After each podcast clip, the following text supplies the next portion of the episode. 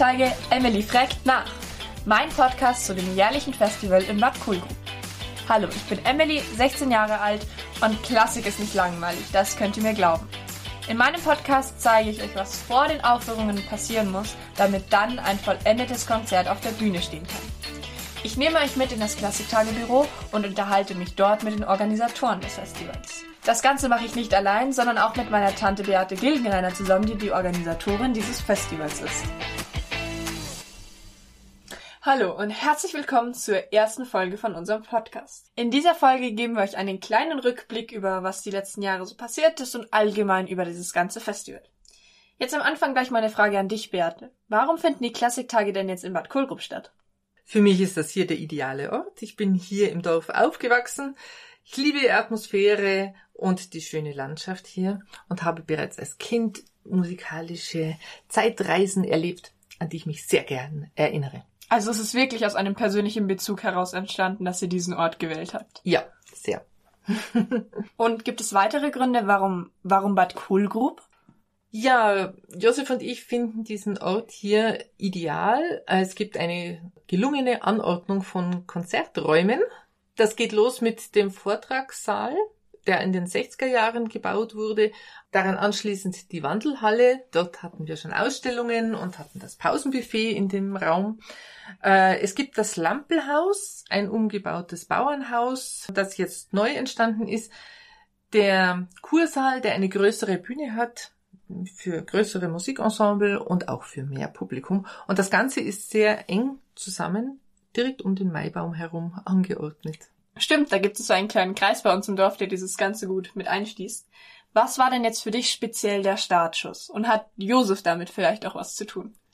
Natürlich hat mein Mann Josef etwas damit zu tun. Er ist Kontrabassist und Musiker und kennt sehr, sehr viele andere Musiker, die natürlich auch in der Freizeit gerne Musik machen. Und dann entstand äh, recht schnell die Idee, komm, lass uns mal ein verlängertes Wochenende mit Konzerten veranstalten. Das war dann 2015 so, dass wir hier die Klassiktage offiziell ins Leben gerufen haben. Vorher hatte Josef schon die Akademie, aber das ist ein ganz großer Punkt, den besprichst du lieber selber mit ihm. Dann, dann führe ich dann ein Interview mit ihm. Ja, genau. Und jetzt haben wir eine Akademie, die, sind, die ist vor allem für Studierende. Habt ihr jetzt mhm. auch was für kleinere Kinder? Also jetzt ein Ja, ja, ja, das ist mein Herzensprogramm. Es gibt äh, Kinder, einen Kinderworkshop und Kinderkonzerte. Und der Kinderworkshop, der ist eine ganze Woche lang. Da kommen Grundschulkinder und ältere Kindergartenkinder zusammen, die dann mit den Musikpädagoginnen Magdalena Chris und Steffi Blauensteiner zusammen etwas erarbeiten dürfen. Aber und, ich glaube, du kennst das, gell? Ja, das ist, es ist sehr witzig jedes Mal und es ist schon schön, wenn es dann immer wieder beginnt, wenn man weiß, ja, es ist wieder Kinderworkshop. ist es eigentlich für dich ein Highlight? Das ist definitiv eins der Highlights, ja, weil die Kinder sehr offen sind und sich immer wieder drauf freuen. Gleichzeitig ein ganz großes Geheimnis darum machen, was sie in diesem Workshop tun. Wir müssen dann alle warten bis zum Konzert und dann kommt das große Ergebnis, was sie da in der Woche erarbeitet haben, auf die Bühne. Ja, es gibt nur eine kleine Ausnahme für mich. Jeden Tag in der Früh ist ein kleines Aufwärmprogramm dran und da darf ich mitmachen. Also die Gymnastik und mitsingen, das darf ich da. Aber sonst passiert wirklich alles hinter verschlossenen Türen, das kann ich auch sagen, weil mein kleiner Bruder hat da mal mitgemacht und wenn man ihn gefragt hat, das war so, nein, Dir erzähl ich nichts. Das ist top secret, Emily. Kam nichts raus. Ja, ja. Also auch in der Mittagspause, wenn man da mal vorbeischaut und Essen verteilt und mit denen dann am Nachmittag so ein bisschen rausgeht, dass sie sich die Beine vertreten können, es wird nichts erzählt. Und auch wenn man nachfragt, dann ist jeder gleich ein Stück weit beleidigt, wie man es denn wagen kann, danach zu fragen, was da passiert. Geht gar nicht. ja, ja. Das ist äh, sicher Ihr Projekt. Äh, angeleitet werden Sie da eben von Magdalena Chris und Stefanie Blauensteiner. Aber es ist ja nicht so, dass du nur beim Kinderworkshop mitgemacht hast bisher, oder? Nein, ich habe bei den anderen Sachen. Konzerten auch so ein yeah. bisschen mitgeholfen. Vor allem was das Publikum angeht, dass man halt schaut, dass jeder, vor allem, dass man halt schaut, dass jeder weiß, wo es reingeht, wo es rausgeht. Die ganzen Ströme der, der Zuschauer regelt. Da war ich vor allem dabei, dass man halt einfach sich ums Publikum kümmert und aufbaut und abbaut. Ja, die Künstlerbetreuung war noch nicht so dein Punkt. Nein. Kann aber noch kommen, oder? Kann noch kommen. ja, aber es gibt sicher Konzerte, an die du dich schon erinnern kannst. Ja, also wenn wir jetzt mal 2015 bei dem ersten Festival sind, da kann ich mich vor allem ans Kinderkonzert erinnern, weil da war ich noch deutlich klein. Ich glaube, da war ich bei den Erwachsenenkonzerten gar nicht dabei. Aber da kann ich mich wirklich an das Kinderkonzert gut erinnern. Es ging da um einen Grashalm. Ja, das war meine Schwägerin Margret Ja, das, das war sehr witzig. Die Gedichte und Geschichten erzählt hat als Grashalm und begleitet wurde sie von einem Blockflötenkonsort, den Beef Fives, und äh, haben die Kinder sehr fasziniert. Das, das war, es war schon sehr außerordentlich, weil es kannte man nicht seit wann erzählten Grashalm Geschichten, aber es war wirklich, wirklich gut. Ja, das war echt ganz nett. Es gab aber auch andere Kinderprojekte, die dir wahrscheinlich noch zugesagt Ja. haben als Kind. Da waren die, äh, genau, da waren die Berliner Puppenphilharmonie. Mhm, Die genau. waren witzig. Da gab's ein Schaf und das damit dann, also die sind von hinten reingekommen. Jetzt machen wir kurz einen Exkurs dazu. Die sind von hinten reingekommen und auf einmal brüllte Schaf, Achtung, aus der Bahn! Und dann war jeder total erschrocken. Aber es war super cool, weil man wurde als Kind wirklich in das Geschehen mit reinbezogen. Man hatte so ein bisschen den Eindruck, dass man selber ist ein Hauptcharakter dieses Stücks. Und es war super cool, weil in dem Alter hat es total gepasst. Da war ich sozusagen das perfekte Alter für dieses Stück. Es war super cool. Ja, die, die Figuren sind auch relativ groß. Also das Schaf war fast 70 Zentimeter groß. Das Ja, das hat schon fast Kindergröße, gell? und die kamen aus Berlin, sprachen auch Berlinerisch und hatten die große Intention, in Kohlgrub Ferien zu machen. Mhm. Das mit war Rucksack, witzig. mit Rucksack und Brause. Es gab manche Worte, die hat man dann nicht so verstanden, aber das hat nicht gestört. Ja, das war sicher eins der lustigen Kindersachen. Aber auch für Erwachsene gab's ganz nette Sachen äh, zum Mitsingen. Ja, das weiße Rössel. ja, das war wahrscheinlich das Lieblingsprojekt deines Vaters und von mir. Äh, da ging's viel um die Operette Das Weiße Rössel, aber die Musiker, der Bariton Samuel Zünd, und Edward Rushton am Klavier und die Nina Uli an der Geige, die haben auch noch weitere Chansons aus den 20er Jahren präsentiert.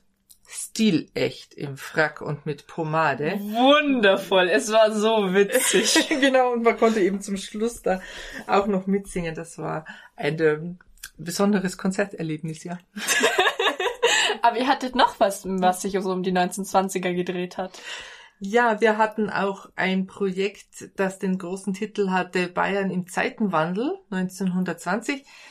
Dafür wurde extra der Text geschrieben, der dann vom Sprecher Udo Wachtfeitel vorgelesen wurde. Udo Wachtfeitel kennt man eigentlich mehr als Tatortkommissar. Ich ja? schaue nicht Tatort, aber ja. Ja. ähm, Udo Wachtfeitel ähm, war auf der Bühne mit Musikern zusammen, die dann passende Musik dazu gespielt haben und dieses Programm ist auch extra für das Festival entstanden. Das haben wir extra schreiben lassen. Es gab aber auch ein Programm mit Sprecher respektive fast äh, gleichwertigen Solomusiker. Dem Stoffelwell und die Two Wells. Ja, der Stoffel Well, der war auch mit äh, Musikerkollegen auf der Bühne und das war auch die perfekte Mischung zwischen Klassik und Volksmusik. Stoffel Well kennt man vor allen Dingen aus der Biermesselblasen. Ja. Das ist in Bayern eine ganz große bekannte Musikerfamilie. Die haben sich auch auf diese Verbindung zwischen mm, traditioneller Volksmusik und Klassik spezialisiert. Und es war sehr witzig, weil es ist so ein bisschen aus der Reihe getanzt. Und zwar im positiven Sinne, weil es einfach was ganz was Neues war. Davor waren es vor allem klassische Konzerte und es war dann was ganz was Neues, was man in diesem Festival so in der Form noch nicht hatte. Mhm. Und wenn wir gerade von Klassik reden, das Minetti-Quartett, die sind immer wieder da. Die waren mehrmals da, deswegen kennst du die wahrscheinlich Ja. auch ganz gut. Ja, sie hatten verschiedene Programme bei uns ähm, und nicht nur Streichquartettprogramme, sondern auch mit dem Sprecher zusammen gab's äh, einen Abend. Robert Josef Bartel hatte ein mh, ganz bezauberndes Literaturprogramm mit ihnen, aber sie hatten auch ein Programm Kammermusik mit dem Bariton Benjamin Appel zusammen und auch da gab's relativ viel neue Musik drin. Ja. Und die wurde auch vom Publikum sofort akzeptiert. Es gibt ja immer so diese Vorurteile, ja, neue Musik, das verkauft sich nicht, das will doch niemand hören und so. Nein, nein, das stimmt überhaupt nicht. Also hier an den Klassiktagen Kommt wirklich gut an. kommt das gut an, genau, und wir schätzen es sehr, weil man nicht im Gestern hängen bleibt, sondern auch um heute ist. Auch in Bezug zu heute hat. Ja, das muss sein. Aber wir hatten auch einen Film von einem Gestern, und zwar einen Beethoven-Film. Hatte in Kooperation mit Arte. Ja, das war eine Koproduktion mit Arte. Der Stummfilm stammt aus 1927, wurde digitalisiert und es gab eine neue Musik dazu jetzt. Das ja. war cool, da war ein Pianist da und der hat es also er war alleine. Ich glaube, ihr wolltet das eigentlich mit dem großen Orchester machen, aber das ging dann nicht. Ja, also es gibt eigentlich eine Orchesterversion dieser neuen Musik mhm. dazu. Mhm. Die konnten wir aber nicht auf die Bühne bringen, ja. äh, finanziell und auch durch die Corona-Zeiten bedingt. Die Musik wurde jetzt dann neu bearbeitet für Klavier. Und die Uraufführung fand in Bad Kohlgrub statt. Das war sehr schön, weil das total was Neues war und diese Art von Film kennt man ja so nicht. Und vor allem in meiner Jugend, wenn man davon jetzt sprechen kann, ist es ja wirklich was Besonderes, wenn man so einen Stummfilm anschaut. Weil wir ja alle diese Actionfilme und super vertont und Bild und bla und bli und blub, das ist ja was ganz was anderes. Und dieses Filmfeeling von du sitzt in einem großen Raum, unten spielt ein Pianist, perfekt zu, also es war wirklich auf die Sekunde jedes Mal perfekt passend zu diesem Film und du hast wirklich diesen Eindruck, du wirst in diese Zeit mit reingesogen. Mhm. Es, es war wirklich sehr gut gemacht. Ja, es war eine kurze Biografie über Beethoven. Ja. Aber eben aus dem Blickwinkel von 1927 und jetzt nochmal kommentiert aus der Neuzeit. Wahnsinnig witzig. Ja. Und wenn wir jetzt die ganze Zeit von den alten, alten Konzerten reden, wäre es vielleicht möglich, dass wir eine Playlist machen? Ja, klar, ja. Können wir den auf der Website hochstellen? Ja, klar. Wir machen eine Playlist von den Musikern, die schon mal bei den Klassiktagen gespielt haben. Ja. ja. Äh, es werden dann vielleicht nicht genau die Werke sein, die wir hier in Kulgruppe gehört haben, aber wir suchen mal nach allen Aufnahmen, die so zur Verfügung sind. Genau, die findet ihr dann auch auf der Website. Genau, im Blog, Klassiktage-Blog. Super.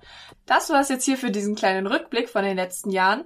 Ich hoffe, ihr habt jetzt so ein bisschen Sachen mitnehmen können. Vielleicht wurden auch Erinnerungen aufgefrischt. Auf jeden Fall wird es in der nächsten Folge mehr um die Organisation gehen. Leitmotiv Kickoff. Also ich hoffe, ihr bleibt dran. Ja. Auf bald. Geht euch.